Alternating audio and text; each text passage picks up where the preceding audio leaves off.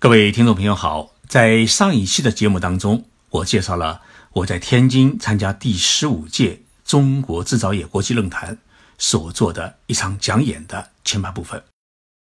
这场讲演的题目是“智能制造时代下，中日制造谁能胜出？”介绍日本人如何做企业。今天我来介绍这一场讲演的后半部分，主要内容呢有两个。一是日本企业如何做到自主创新，二是日本如何辅助中小企业的健康发展。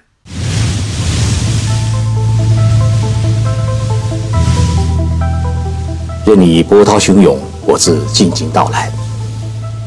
静说日本，冷静才能说出真相。我是徐宁波，在东京给各位讲述日本故事。今年五月份。李克强总理访问了日本，他在北海道参观了丰田汽车公司，很认真地听了一个多小时的介绍。李总理很关注丰田汽车公司的一款新能源车，这个车呢叫蔚来，因为它使用的是氢能源系统。我们中国现在拼命地在发展电动汽车，日本呢已经意识到电动汽车的电池存在两个问题，一个问题呢是容易老化。就像手机电池过了一年以后啊，我们发现充电已经变得困难了。第二个问题呢，是在电池处理过程当中会产生很大的污染。丰田汽车公司从一九九二年开始研发氢能源技术，现在这个氢能源汽车已经销售了六千多辆，年产呢目前是三千辆。这个汽车有什么特点呢？我亲自去开了一次，这辆汽车。充气三分钟就可以开六百五十公里，它跟充汽油一样便捷，而且价格呢比汽油便宜。李总理看了以后啊，他就觉得我们中国电动汽车的政策需要调整，所以呢，中国现在就已经开始研究日本的氢能源的未来的发展方向。丰田汽车公司不仅把氢能源装在汽车上面，而且呢，把它开发成一个。移动电源，当地震发生、当海啸来袭或者当台风来袭的时候呢，城市出现了停电，那么这辆汽车的氢能源可以接上家里的电源，保证一户家庭呢一个星期的一个正常的电力供应。然后把氢能源反应装置啊搬到一个办公大楼里面，可以供这个大楼所有的供电所需。医院也是一样。日本政府现在宣布啊，要进入氢能源社会，家家户户呢只需要安装一个小小的氢能源反应装置，就不再需要电力公司提供电网供电。氢能源反应装置啊，它排放出来的是清水，对环境呢没有任何的污染。氢能源是日本未来最清洁的能源，也是取之不尽的能源。那么，丰田汽车公司已经宣布完全开放这一技术。以造福人类。大家还要关注软银集团和丰田汽车公司现在在做的一件事情。软银集团在过去几年当中啊，他悄悄的干了一件事情，就是将全世界主要的人工智能，也就是 AI 技术公司啊，他以出资或者收购的手段呢，纳入自己的旗下。现在的软银集团是全世界拥有。AI 技术最多的一家公司，孙正义领导的软银，他控制了这些技术，想干什么呢？孙正义去找了丰田汽车公司的社长丰田章男先生。丰田汽车公司呢，刚刚推出了一个概念车，这个概念车呢是一个移动平台，取名叫一调色板，也就是说，你想把它打扮成什么角色，它就变成什么角色。按照丰田社长的说法，买汽车的时候它不是消费，是买了以后才消费。那么这辆车是全自动驾驶汽车，比如说啊，早上上班的时候啊，你可以通过网约系统把它约上，那么车自动开到你家门口，把你粘上以后啊，开到上班的地方。过了上班的高峰期之后呢，他把车开到物流公司的仓库去做商品的配送。然后到了中午的时候呢，他又去办公区卖盒饭；到了下午再去送货；到了傍晚呢，通过网约系统再把你们一个个的接上送回家。那么到了晚上以后，他装上啤酒、各种小吃，开到一个热闹的街头，就成为一家流动的商铺。这不是一个梦想，它将于二零二一年全部公开上市。日本的老龄化问题啊很严重，如何帮助这些老人？软银公司与丰田汽车公司的构想是：当农村的老太太生了病怎么办？没有子女在身边，那么就委派一辆全自动驾驶的调色板去接她。车上可以量体温和血压，并通过远程问诊，基本数据呢，在没有到医院之前，先报给医生。那么到了医院以后啊，该手术的就手术，该吃药的就吃药，把基本问题解决在移动过程当中。软银公司和丰田公司这两家呢，是日本也是世界著名的大公司。第一，不缺钱；第二，不缺技术；第三呢，不缺智慧。那么两家企业巨头，它开始合作干什么？就是要打造世界上第一个 AI 社区。日本的全自动驾驶汽车将于二零二零年的东京奥运会上面啊投入使用。出租车和选手村里面的所有巴士呢，都要进入一个全自动驾驶系统。日本呢，要把东京奥运会啊开成一个科技奥运，这就是日本的科技实力。而这一科技实力在于它的前瞻性，以及为了实现这一前瞻性所默默实施的周全的一个技术的储备。日本现在很重视尖端医学的研究，今年日本又获得了诺贝尔奖，十八年一年一个。我们中国呢，现在才两个。为什么日本的诺贝尔奖会出现一个井喷现象？因为日本比较重视基础研究，我们中国呢比较重视应用研究。马云先生把应用研究做得很好，他把一个技术拿了以后啊，做成了一家大的电商。马化腾先生也做得很好，一个微信就是一个普通的交友的一个信息软件，他可以把它打造成一个百货的平台和金融的平台。但是呢，日本人觉得技术应用虽然需要，但基础研究更为重要。所以呢，日本科研经费的百分之五十五是用于基础研究。正因为有扎实的技术研究，才会有不断的诺贝尔奖。丰田的氢能源技术从一九九二年开始研究，到二零一四年才开始应用。你说中国哪一家民营企业愿意花二十多年的时间和金钱去研究一下技术呢？日本做得到，他们有这个耐心，也愿意花这个钱，而且研发成功之后呢，丰田汽车公司还愿意向全世界来公开这项技术，提供免费的利用，做的还很有情怀。日本现在还致力于攻克癌症堡垒。今年获奖的本世友教授呢，他研究的成果就很有意义。癌细胞和人体的正常细胞之间呢，相互碰撞以后啊。它不会产生融合，也就是说，健康细胞是无法消灭癌细胞。为什么会出现这个问题呢？本斯教授花了很多的时间去研究，他终于发现，原来癌细胞外面呢裹了一层蛋白质。于是，他再与医药公司合作，发明了种药，可以把这种蛋白质给它打掉，使健康细胞可以对癌细胞发起进攻，最终呢把癌细胞消灭掉。那么现在这款新药呢，已经开始出售，日本两万多病人使用了这种新药，总有效率呢达到了百分之三十。本次教授自然是不满足，他希望今后人们呢可以像治疗感冒一样，吃几片药，打几针就可以治愈癌症。所以，本次教授呢将自己未来的专利所获和诺贝尔奖的所有奖金拿出来。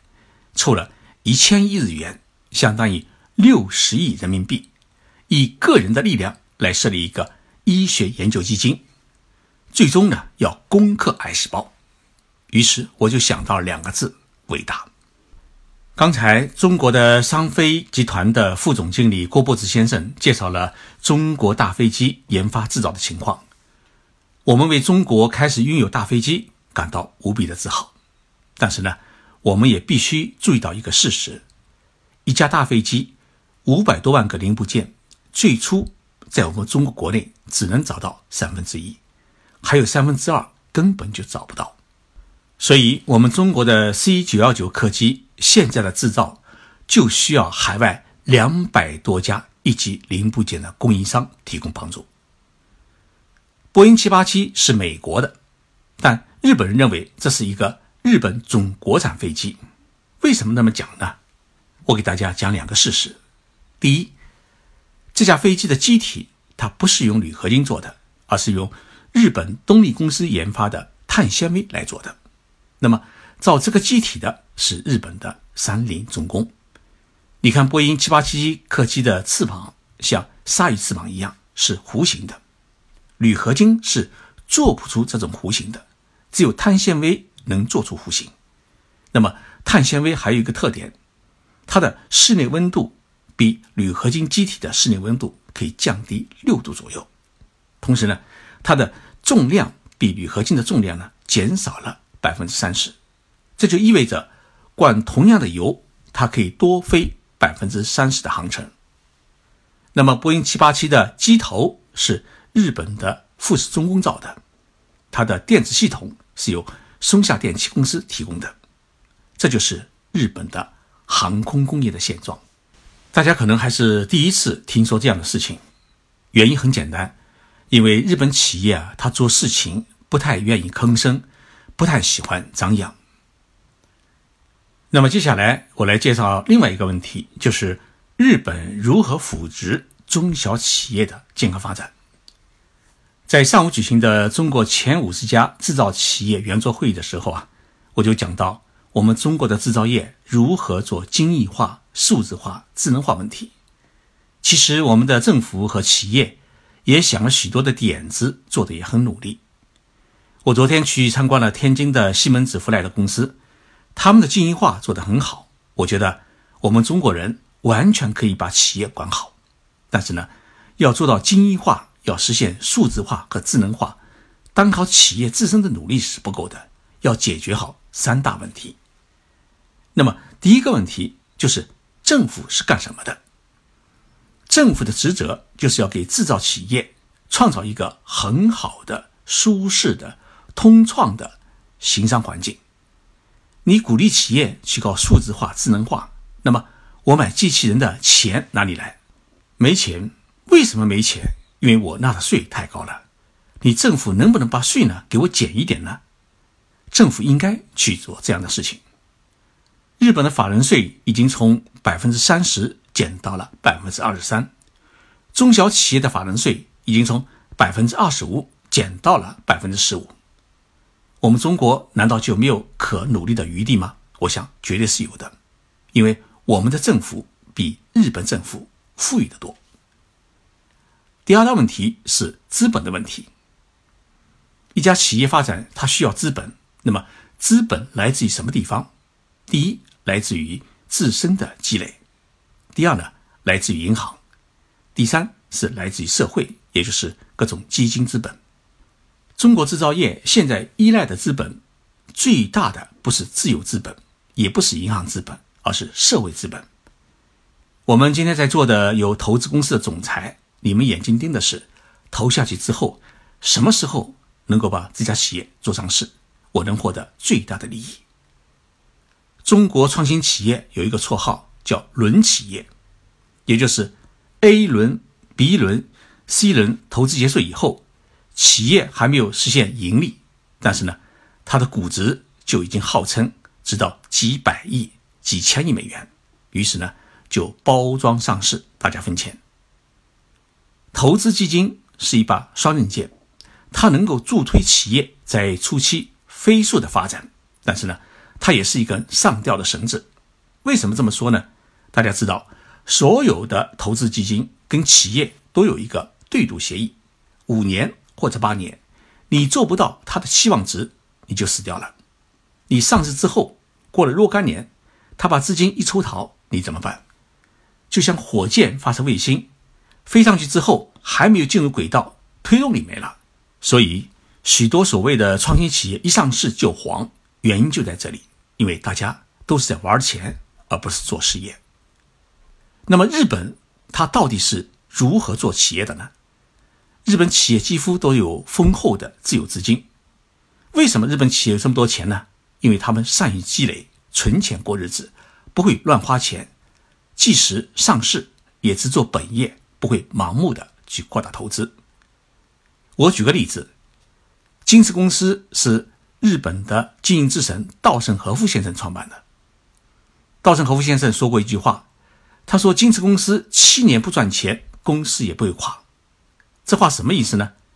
说明他的公司有很多的现金的积累，可以不赚钱也能维持七年。大家要知道，金瓷公司员工数是五万人。日本企业有一句经营行话，叫“安全驾驶”。企业一定要有大量的自有资金的积累，这样的话呢，不管遇到多大的风浪，什么金融危机啊，哎，泡沫经济崩溃啊。企业都可以支撑三年、四年、五年，然后企业可以用充裕的时间和财力，慢慢的实行转型，慢慢的来提升自己的产业。那么，特朗普即使再打压，企业也不会感到害怕。日本的银行协会调查了中小企业，问他们要不要银行贷款，百分之七十的日本中小企业告诉银行一句话：我们不要你的贷款。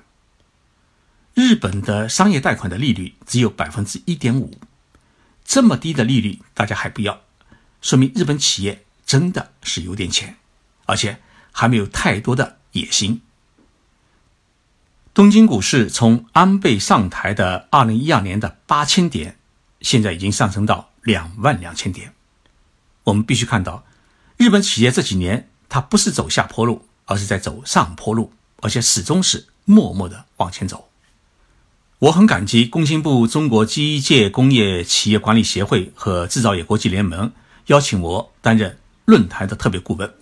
我建议承办这一论坛的艾波瑞集团的王红艳总裁，明年啊组织大家到日本去考察，考察日本的企业经营环境，考察日本的制造业的创新能力，还有政府与企业之间如何互动，政策如何制定，如何开拓市场。不单单是精益化管理的问题，我觉得日本企业这种沉稳恒久的发展模式，应该成为我们中国企业参考学习的范本。谢谢大家收听这一期的节目。日本首相安倍晋三这几天呢正在中国访问，这是他上任六年来第一次正式访问中国。这次访问的最大成果，应该是中日两国正式启动了共同开拓第三方市场的合作。并签署了五十二项合作项目，这预示着中日两国已经结束了市场竞争的时代，开始跨入全面合作的新时代。我相信，中日两国的制造业在今后会有更多的技术与市场的合作，所以呢，加强两国制造业的交流就显得十分的重要。因此呢，也十分的期待大家有机会呢到日本来考察，了解一下。日本产业发展的状况，实现两国的互助互赢，期待中日两国合作的新时代呢早天到来。这样，我做这一个净说日本节目的压力也可以小一点，精神也可以更舒畅一些。敬请各位观众呢继续给予我支持。